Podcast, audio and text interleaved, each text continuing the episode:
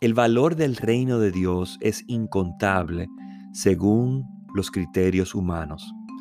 Y a la vez es una cuestión que se asimila por medio de una nueva perspectiva que es otorgada junto con nuestra nueva naturaleza.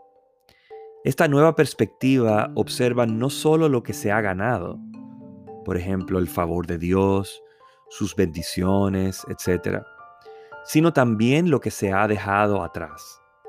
Nuestro pecado, nuestras ansiedades comunes, nuestro deseo de ser aceptado y aprobado por otros, nuestra culpabilidad, entre otros. Estoy seguro de que en un momento de mi vida yo decía ser cristiano, pero no había adquirido esta perspectiva a total plenitud.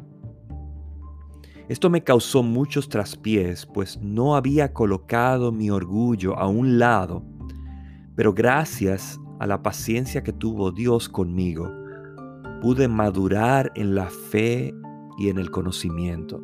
Y ahora veo que las cosas a las que me aferraba son vanidad de vanidades y que lo único que no pasa es lo que Él afirma. Ahora su perspectiva es también la mía.